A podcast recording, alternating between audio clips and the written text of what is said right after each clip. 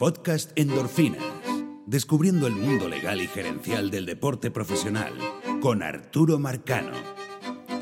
Bienvenidos y bienvenidas a una nueva dosis de endorfinas. Hoy vamos a tocar dos temas muy interesantes por muchas razones. Pero vamos a empezar por, aun cuando en el título aparece de segundo, eh, vamos a empezar con, con, el caso de Jeff Luno. Debido a que desde que comenzó todo el proceso del robo de señas, la investigación de, MLB, la decisión de Manfred, eh, la sanción contra el uno y contra otros empleados de los Astros de Houston,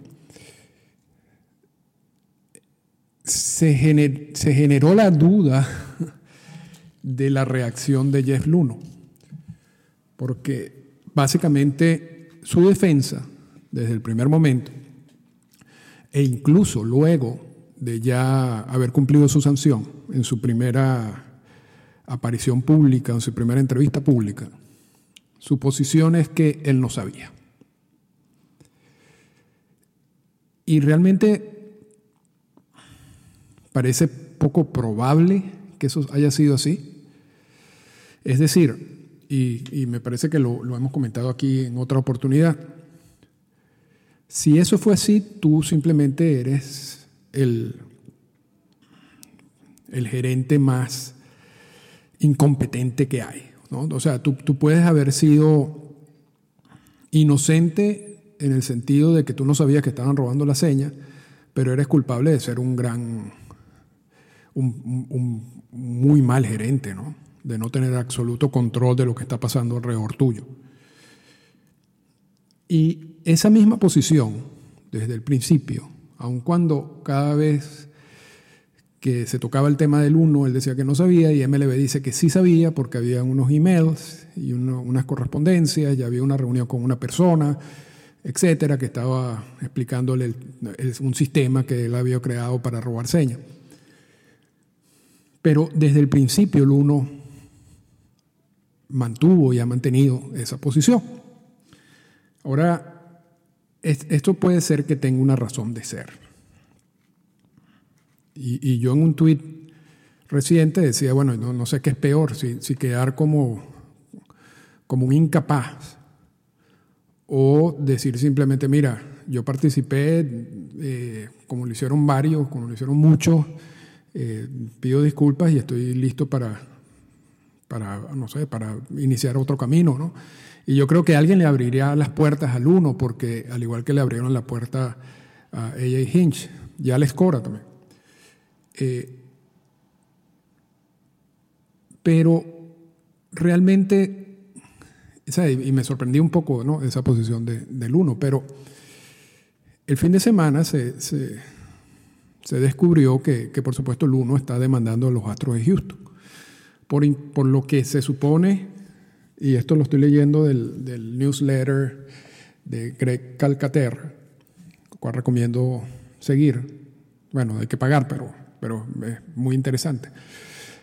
Eh, la, la, defensa o el objeto de la, de la demanda es que el uno dice que los Astros de Houston simplemente usaron la excusa del, de ese procedimiento de MLB y de todo lo que ocurrió con, con, el, con las sanciones y el, el, problema del cambio del, del, robo de señas para despedir a él y a un poco de gente y ahorrarse un dinero en obligaciones contractuales.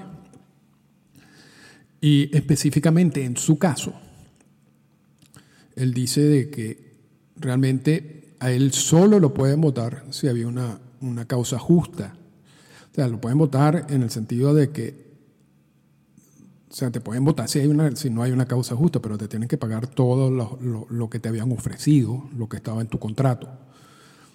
Eh, ahora, si hay una causa justa, evidentemente que todas esas obligaciones futuras, contractuales, económicas, desaparecen. O sea, te votamos con causa. Tú, fuiste el responsable de esta decisión. Luno dice, a mí nunca me votaron por causa, porque yo desde el principio he mantenido que yo nunca participé en eso. O sea, yo, a mí me pueden de repente llamar la atención de, de, no leer algunos emails, de no estar al tanto de algunas cosas que estaban pasando, algo que en un proceso quizás tú puedas decir eso tampoco es causa justa para que te voten. Porque si fuera causa justa para que te voten, quizás a todo el mundo los votarían con causa justa, ¿no? O sea, no todo el mundo lee todos los emails y no todo el mundo está al, 100% al tanto de lo que está ocurriendo alrededor tuyo. Esa es la, esa es la versión del uno, ¿ok? Y repito, él insiste, yo nunca participé en eso, yo nunca autoricé el robo de señas. Eh, la investigación de MLB tiene muchas fallas. Yo insistí varias veces en que no participé en nada de eso. Y por lo tanto, mi contrato con Houston, que ustedes cancelaron, lo hicieron sin causa justa. Y me tienen que pagar, me tienen que indemnizar. Y la indemnización, estamos hablando de una cifra de varios millones de dólares. ¿Ok? Entonces, ¿qué puede hacer Houston? ¿Qué puede hacer MLB? Y ahí es donde está el juego del uno, que es un juego muy interesante, por cierto. Porque si van a un proceso, les recuerdo algo, que quizás está conectado con el segundo punto del tema de hoy. No, hoy no va a ser un, podcast largo, porque yo sé que en términos generales no funciona porque es bueno escucharlo todo solo de un golpe. Y cuando, cuando como el pasado, que era importante hacerlo de esa manera, que duró casi una hora, este, yo creo que es más efectivo hacerlo corto. Entonces voy a tratar de resumir al máximo. Y, repito, esto es un punto que quizás una los dos temas del día de hoy. MLB hace estas investigaciones de una manera privada, ¿ok? De investigación por la cual sancionaron a, los astros, que es parecida, si se quiere, a la investigación por la que, hicieron para el caso de biogénesis y la suspensión de Alex Rodríguez.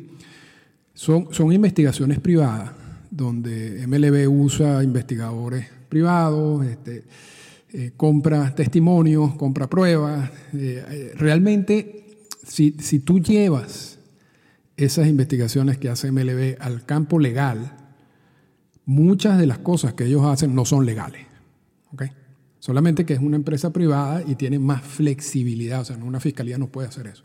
Tiene mucha más flexibilidad y en eso quizás también se parece en cuando suspenden a alguien por violencia doméstica las fiscalías muchas veces no tienen la posibilidad de, hacer muchas de las investigaciones por distintas razones. MLB sí las tiene. Sí puede hablar con testigos, sí puede recolectar pruebas que la fiscalía no puede.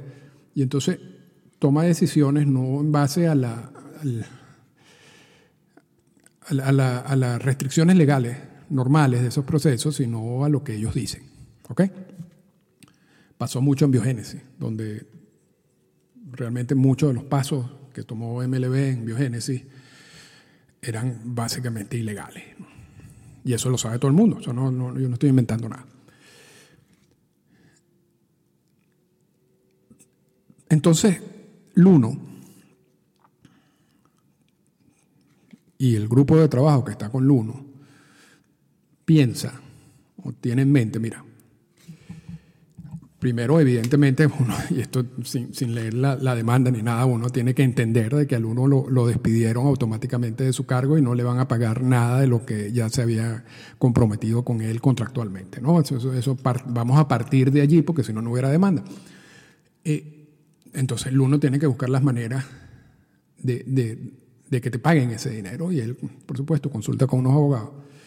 Y la posición de los abogados, yo creo, sin haber leído esto, sin haber comentado con, ningún abogado involucrado en ese proceso, pero que me suena bastante lógico, es, mira, aquí pueden pasar dos cosas. O te pagan, o van a un proceso en donde es posible que MLB pierda más de lo que puede salir pagarte.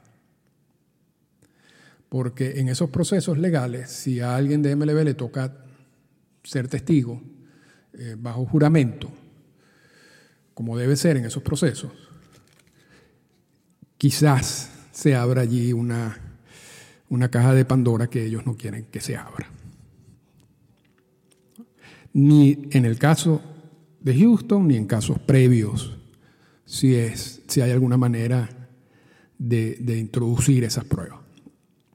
Entonces, al final, le sale más barato, y esto pasa en muchos procesos legales, por cierto, le sale más barato a MLB con la cantidad de dinero que tiene MLB y a Houston con la cantidad de dinero que tiene Houston, pagarte que tú sigas tu vida normal, a ir un proceso donde ellos pueden salir más perjudicados. Y yo creo que esa es la intención de todo esto. Yo dudo mucho, esto, esto salió este fin de semana, yo dudo mucho que eso es un proceso legal que llega a, los tribunales, donde vamos a ver un juicio, donde vamos a ver eh, a Manfred haciendo de testigo. Eso, para mí eso no va a suceder y no será la primera vez que esto pasa en la historia de MLB. Yo creo que lo más lógico es que en algún momento de aquí, en a los próximos días, próximas semanas, quizás próximos meses, se llegue a un acuerdo con Luno, un acuerdo económico que no implica ninguna, ninguna responsabilidad ni ningún pronunciamiento adicional de MLB sobre el caso. Pero, pero bueno, eso, eso es quizás la justificación por la cual uno había desde el principio asumido esa, esa posición de que él no sabía nada, cuando es evidente que debe saberlo, pero, pero si lo decía, iba a debilitar su, su caso de, de una demanda por una cancelación injustificada de su contrato de trabajo. Entonces se mantuvo en esa posición desde el principio y bueno, repito, él, prefiere quedar como muy incapaz y abrir el, camino para este tipo de demandas a decir, mira, yo participé porque yo estaba haciendo mi trabajo como gerente, yo estaba al tanto de todo lo que estaba sucediendo alrededor mío, no estaba de acuerdo, quizás el liderazgo lo tomaron otras personas, no pude, o sea, fui mal gerente. Pero de decir eso, ya tú admites culpa y entonces allí hay una causa justa para despedirte y para no pagarte. Así que con, este, esta introducción que fue más larga de lo que yo creía, eh, salimos del punto del 1 y vamos al, punto de, Francisco Lindor y lo que yo llamo la hipocresía del CBA o de la hipocresía de cómo algunos equipos interpretan el CBA. Y esto, más que todo, es una descarga, es eh, que cualquier otra cosa. Una, cuando uno estudia la, historia del CBA y revisa documentos de personas que estuvieron involucrados en estos primeros CBA y en los más recientes, yo creo que se podría dividir desde el punto de vista bibliográfico en, dos grupos importantes, dos grupos clave. En los CBA antes de la era de Selig, hay dos libros que siempre he recomendado por esta vía, que son el libro del libro de Bobby Kuhn, quien era el comisionado en esos años, y el libro de Marvin Miller, que era el, director ejecutivo del, sindicato en esos años. Son importantes porque los dos relatan exactamente lo que estaba pasando en esas negociaciones de los, primeros convenios laborales. Y los dos asumen sus puntos de vista, ¿no? la justificación de sus decisiones y qué era lo que estaba pasando. Son libros que, por supuesto, eh, contrastan el uno con el otro. Pero, pero allí está lo interesante de eso, ¿no? leer las dos versiones. Incluso hay un tercer libro, The Lords of the Realm, de John Helger, también eh, habla de esos años. Y yo creo que de allí uno puede obtener mucha información de qué era lo que estaba sucediendo y mucha de esa información y muchos de esos datos los hemos, lo hemos comentado en este podcast desde, el inicio. Pero después de, después de esa etapa viene una etapa distinta del CBA que se inicia básicamente desde que Bob es declarado el comisionado provisional al principio y después definitivo. Y el relato, el mejor relato que existe sobre esos años, lo tiene un libro que se llama The Game, de John Pesa. Y que es un libro de más de 600 páginas. Y si quieren la, versión del audio son aproximadamente 20 horas. Y es un relato extraordinario sobre esos años de SILIC y de esos convenios laborales a partir de ese momento. Yo he intercambiado correspondencia con PESA sobre el libro, sobre su investigación, y él me dice que, bueno, que él empezó siendo cercano a Selig y después, cuando salió el libro, ya no, Selig no le habla y lo pusieron en una lista negra, etc. Pero, ¿qué es lo que nos dice ese libro? ¿O qué nos, eh, qué, nos relata ese libro sobre esos convenios laborales en esa época?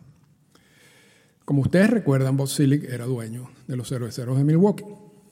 Y una de las quejas que siempre tenía Selig es que su equipo, como está ubicado en un mercado pequeño, a la hora de que un agente libre le tocaba declararse, o algún pelotero le, le tocaba declararse agente libre, lo más seguro es que viniera un equipo ubicado en un mercado grande y lo firmara. O sea, ellos no tenían la posibilidad de competir con equipos de mercado grandes porque están ubicados en un mercado pequeño. Eso inspiró a Silic desde el principio a crear un sistema, y, no, repito, esto es una descarga, esto no vamos a estar explicando en detalle muchos de los, de los conceptos que aquí vamos a decir, pero quiero que se lleven la idea general. A crear un concepto en el cual los equipos ubicados en mercados grandes financian a los equipos ubicados en mercados pequeños. Una especie de socialismo en MLB. Los que más producen van a darle el dinero a los que menos producen o que no producen. Y no nos vamos a meter en ese tema porque ese tema es peor en estos momentos. Eh,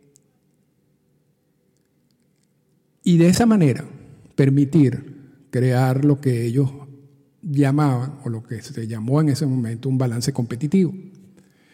Porque uno de los conceptos que ellos alegaban, el grupo de SELEC, es que una liga que no tenga un balance competitivo fuerte está destinada a fracasar. Porque muchos equipos que desde el principio de temporada o a los pocos días de inicio de la temporada sabían que no tenían ningún tipo de chance de sobrevivir, tenían un año básicamente muy duro económicamente. Y también aquí estamos hablando de un balance competitivo, de una liga que tenía unas características distintas en cuanto a cuántos equipos pasaban una postemporada. Esos eran, esos eran básicamente los dos argumentos principales. los equipos en mercados pequeños no pueden competir con los equipos de mercado grandes ni, ni haciendo lo que sea, porque el mercado es importante. Y dos, tú no puedes tener una liga sin un balance competitivo. Entonces, de allí surge la idea de incorporar en el CBA unos conceptos que se llamaban el revenue sharing, la política de compartir ganancias. Y lo que inicialmente también ellos incorporaron como el impuesto al lujo, porque así se llamaba al principio, el luxury tax, y ahorita se llama el competitive balance tax.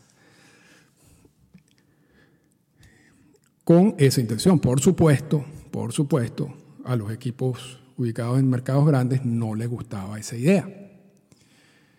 Y el principal enemigo de, incorporar en el CBA esas dos figuras fue George Steinbrenner. Eso es lógico. Y hubo una guerra muy dura hasta que al final se aceptó. ¿Ok? Y con la venia del sindicato, porque al sindicato le vendieron esta idea de una manera, se la vendieron muy inteligentemente.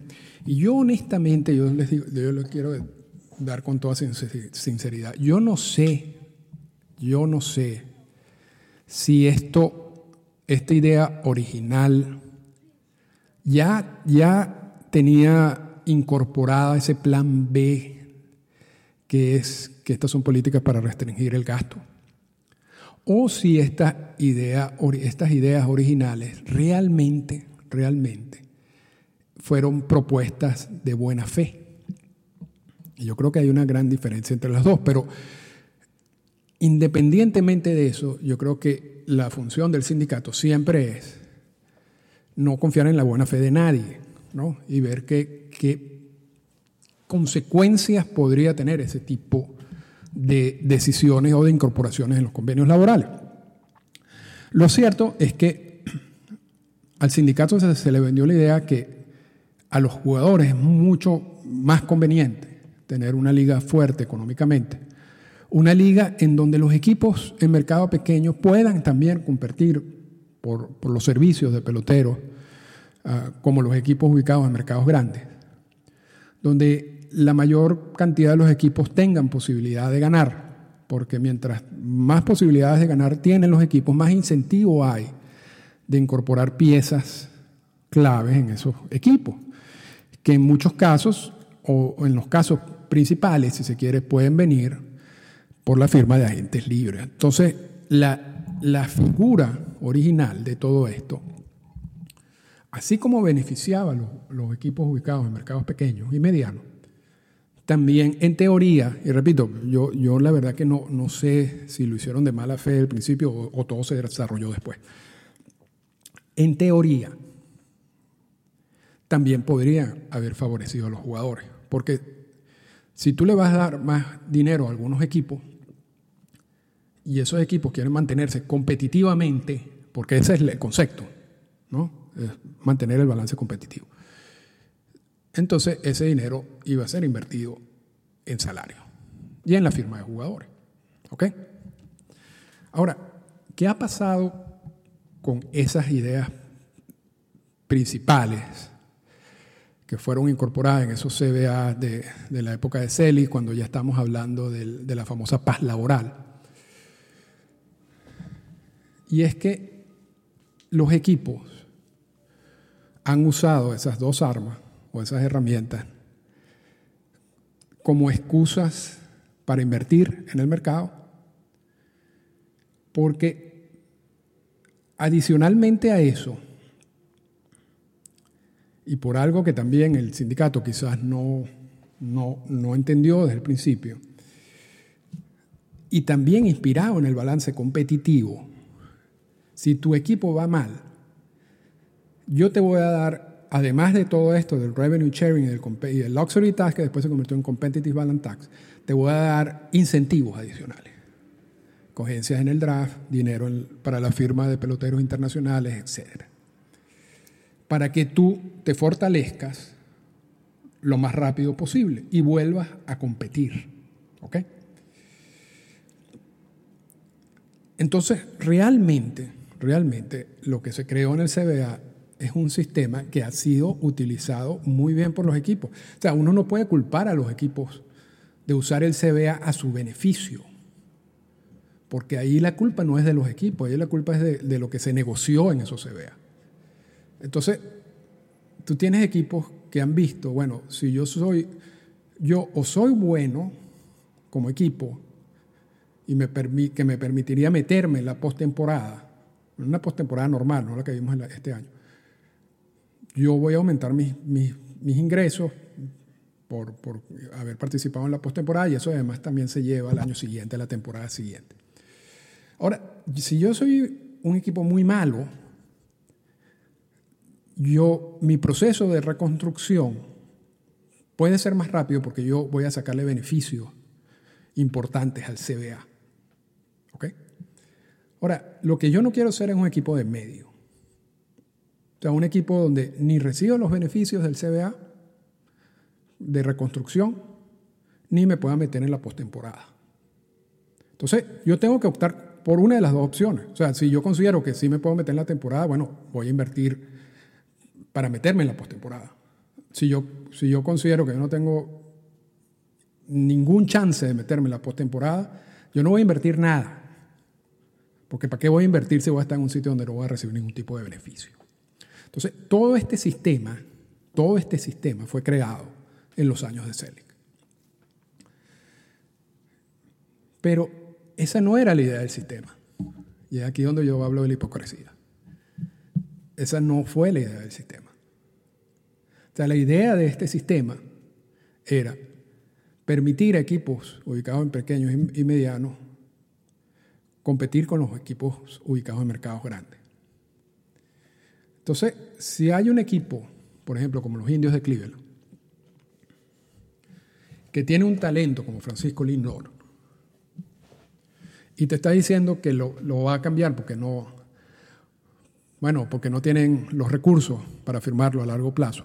Esto va más allá de una decisión sobre qué contrato puedo ofrecer, qué cantidad de dinero, si es inteligente o no ofrecer ese dinero a jugadores de determinada edad, etcétera, etcétera. Esa, esa discusión es válida, ¿ok?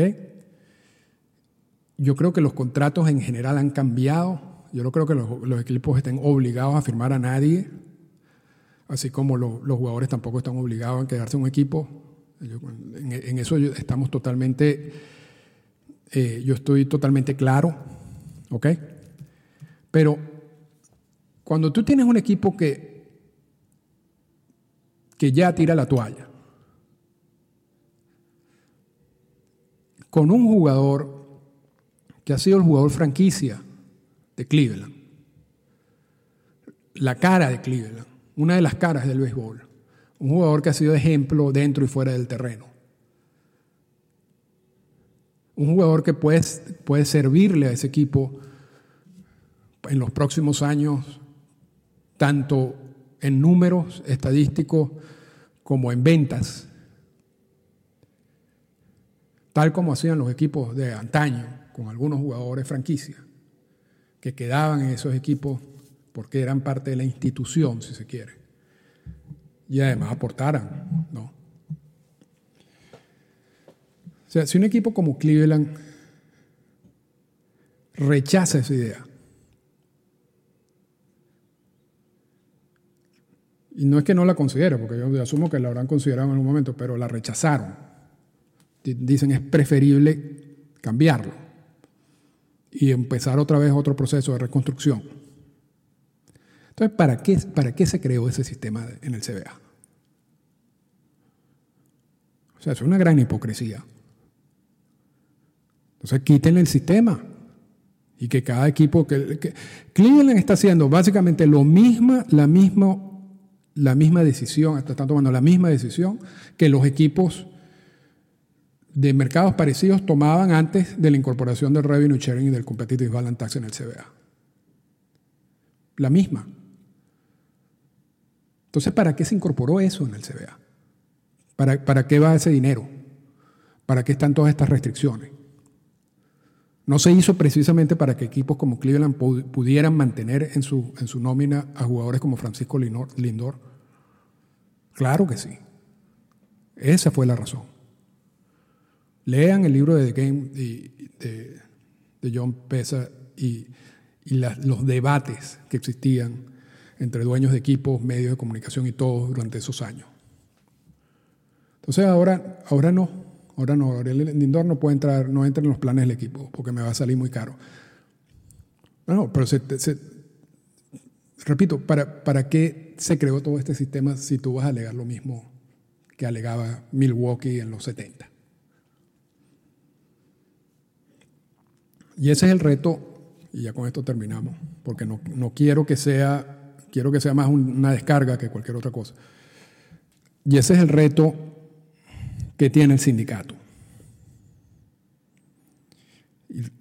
Y, repito, yo no sé, yo no sé, porque leyendo todo eso, o sea, si esto, si, si, esto fue incorporado con la mala intención después de, de usar todas esas estrategias para reducir los gastos al máximo, entonces, esta gente son unos genios, son unos genios me quito el sombrero a la gente de MLB. Y tengo, y tengo amigos allí que participaron en esas, en esas negociaciones. Y son unos genios, no, lo dudo, especialmente uno. Eh, pero yo no creo, yo, yo creo que, o sea, había que ser muy, muy mal pensado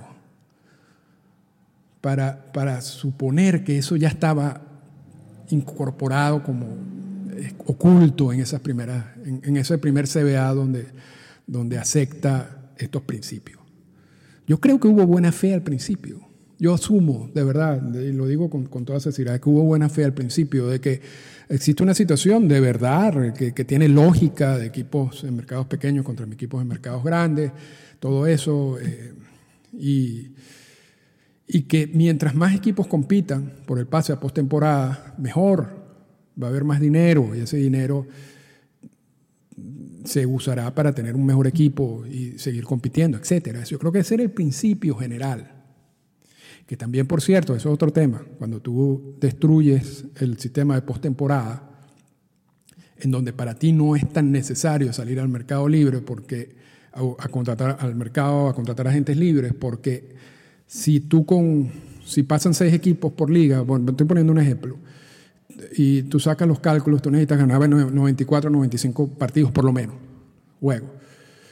Y entonces sabes que si tú tienes una proyección y más o menos tú crees que vas a estar en el rango de los 85, 90 juegos, tú necesitas alguien que te pueda empujar un poco, ¿no? Y entonces ahí sales al mercado de agentes libres para llenar esos espacios, ¿no? Para saltar de esos 85, 90, 90, 95. Entonces te va a costar caro, pero esto te va a generar otro tipo de ingresos porque te metes en la postemporada. Ahora, si meten muchos equipos a la postemporada, ya no hay ese incentivo. Tú puedes pasar a la postemporada sin necesidad de ir a, firmarte a alguien caro en un mercado de agentes libres, simplemente tienes que llenar algunas piezas que te permiten de nuevo estar en un rango entre 80 y 85 ganados, que eso, con eso te puedes meter. Esto es muy general, ¿ok? Pero eso no era, eso no era la, situación cuando se incorporan estas figuras en el, convenio laboral. Eh, y de allí entonces la importancia de, que tú uses ese dinero para que te puedas meter en la postemporada. Pero, pero evidentemente que eso no, eso no ha sido usado de esa manera, sobre todo recientemente. Y el reto del sindicato, repito, es ver cómo modifica esto, cómo puede sacar parte de estos CBA, conceptos de, estos, de este CBA que aceptó incorporar? ¿Cómo darle incentivos a los equipos para que inviertan en el mercado de agentes libres? ¿Cómo quitarle incentivos a los equipos para que no dejen de invertir simplemente porque esa es la vía, según ellos, más rápida de reconstrucción? Y eso no es nada fácil. Eso no es nada fácil. Y en los próximos meses tenemos dos situaciones. Por supuesto, la negociación de lo que es la próxima temporada, que va a estar bajo los mismos principios de esta temporada del COVID, aun cuando hoy se anunció, estamos grabando esto un 9 de noviembre, hoy se anunció que la posibilidad de una vacuna pronta, y eso cambiaría mucho el panorama. Pero en principio la próxima temporada va a, estar es muy, va a ser muy similar a la que vimos en el 2020, aun cuando Tony Clark dice que él cree que va a haber una temporada de 162 juegos y vimos a, a, a Rod Manfred decir que ellos perdieron 3 mil millones de dólares, entonces ya están negociando esa temporada del 2021. Esa temporada del 2021 no tiene nada que ver con el nuevo convenio laboral, porque el nuevo convenio laboral se ve, el convenio laboral actual se vence en diciembre del 2021. Entonces, cuando se culmine esa temporada, la de 2021 es que empieza, debería empezarlo antes, y se va a empezar antes, lo más seguro, pero es, comienza el proceso ya para cerrar las negociaciones para el próximo convenio laboral. Y, y esto no va a ser fácil.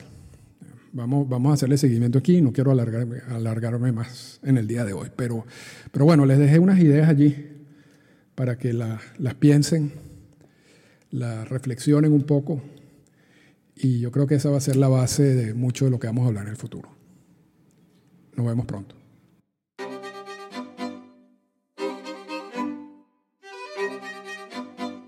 Esta fue una presentación del podcast Endorfinas.